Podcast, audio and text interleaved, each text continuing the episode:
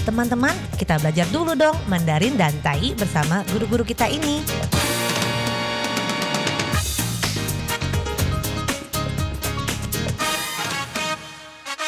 Apa kabar? Tadjahau, saya Maria Sukamto. Tadjahau, saya Ronald. Tageho, apa kabar? Selamat berjumpa bersama kami berdua dalam kelas belajar bahasa Mandarin dan juga bahasa Taiwan yaitu Taiyi. 台语 dan juga bahasa Indonesia。在这里呢，您也可以跟着一起学习印尼语哦。不懂没有关系，先学会发音，因为发音很重要。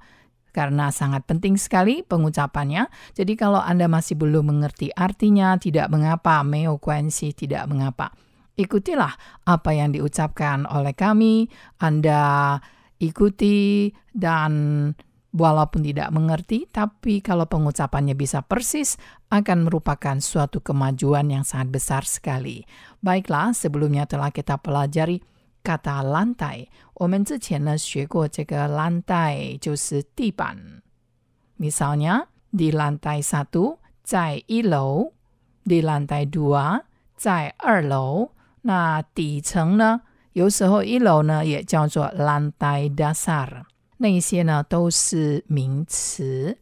比如说 lantai dasar lantai satu 底层一楼，还有 lantai tiga 三楼。可是如果说有三层楼呢，不是 di lantai tiga, tetapi ada tiga lantai 或者 ada tiga tingkat。今天 hari ini kita mempelajari kata kerjanya。我们今天要学的是 动词怎么样让这个 lantai 地板变成了一个动词。dalam bahasa Indonesia gampang sekali. 在印尼文里面呢，非常的简单呢，加了一个字首 ber awalan ber sudah bisa membuat kata lantai, kata benda ini menjadi kata kerja，就可以让这个 lantai 这个地板这个名词呢变成了一个动词了。比如说 berlantai。 Berlantai 意思呢就是 mempunyai lantai，或者比较白话一点了，punya lantai，拥有地板，拥有地板，等于是 u 地板，有地板。Ya, kalau kita mempelajari tata bahasanya, 如果我们学这个文法的话呢，这个 ber 之首是非常特别。Awalan ber ini sangat istimewa karena berarti punya, 有拥有的意思。Dalam bahasa Mandarin, 拥有 itu sama dengan 有 yang berarti ada. Jadi 有 kepanjangannya, kelengkapannya adalah 拥有。Dan kalau hanya mengatakan 有 saja, itu boleh dan benar juga. Misalnya, yang kita pelajari sebelumnya, 有二层楼 ada dua tingkat atau 或者是 ada dua lantai. Dan bagaimana kalau saya mengatakan 拥有两层楼，拥有两层楼 juga sama, 也是一样的，sama dengan berlantai dua, berlantai dua, 拥有两层楼。那拥有就是 ber 什么？那这个 ber 自己呢没有办法独立，一定要跟一个 名词或者原形字在一起，才形成动词。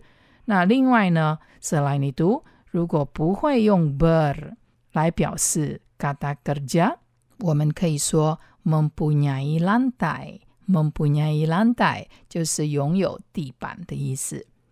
Baiklah, langsung kita pakai dalam kalimat，我们就直接用在句子里面。我们来看看这个句子。Mari kita simak kalimat ini. Rumahnya sangat sederhana. Lantainya berupa tanah biasa. 他的房子很简陋，地板是一般的土。 Rumahnya sangat sederhana. 他的房子很简陋， Lantainya berupa tanah biasa. 地板是一般的土。 Mari kita simak kalimat ini. 我们先来看这个句子。Rumahnya sangat sederhana. Rumahnya 这个 nya 是谁呢？是他的，是所有格。Kata ganti empunya. Kata ganti empunya 就是所有格。他的，他的什么呢？Apanya？他的房子。Rumahnya。rumahnya sangat sangat 是很的意思，非常，或者是 sekali。可是 sekali 要放在后面，这个 sangat 要放在前面。sangat sederhana 或者是 sederhana sekali。 Sangat sederhana。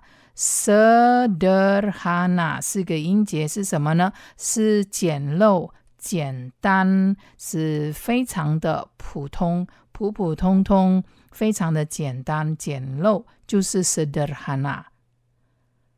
Rumahnya sangat sederhana，他的房子啊很简陋，很简单的意思。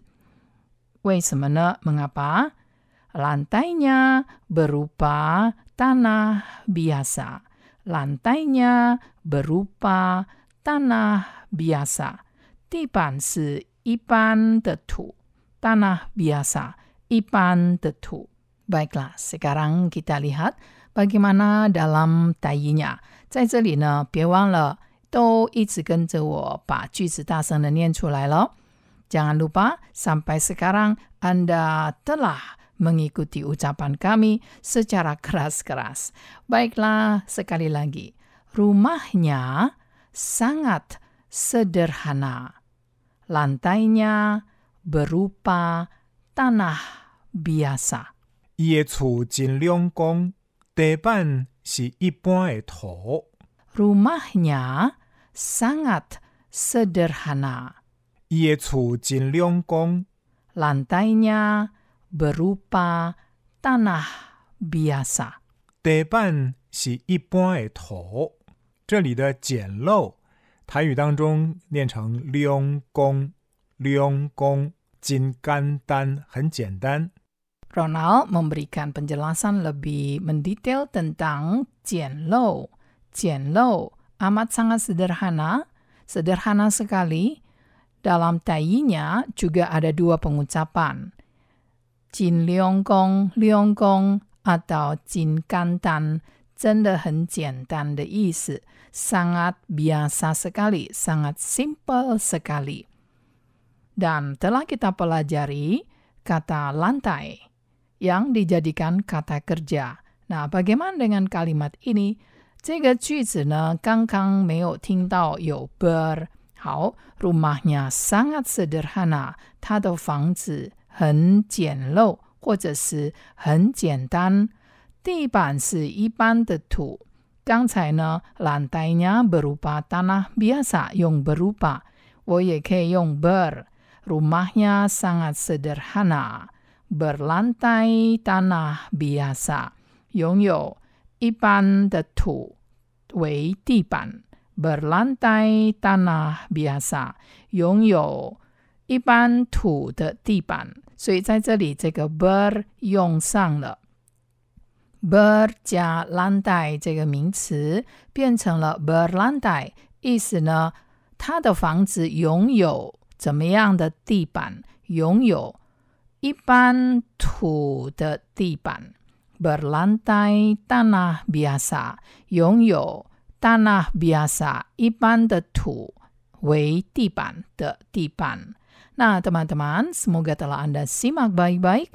Kita jumpa lagi di lain kesempatan. 好，我们下次见喽，三百军吧。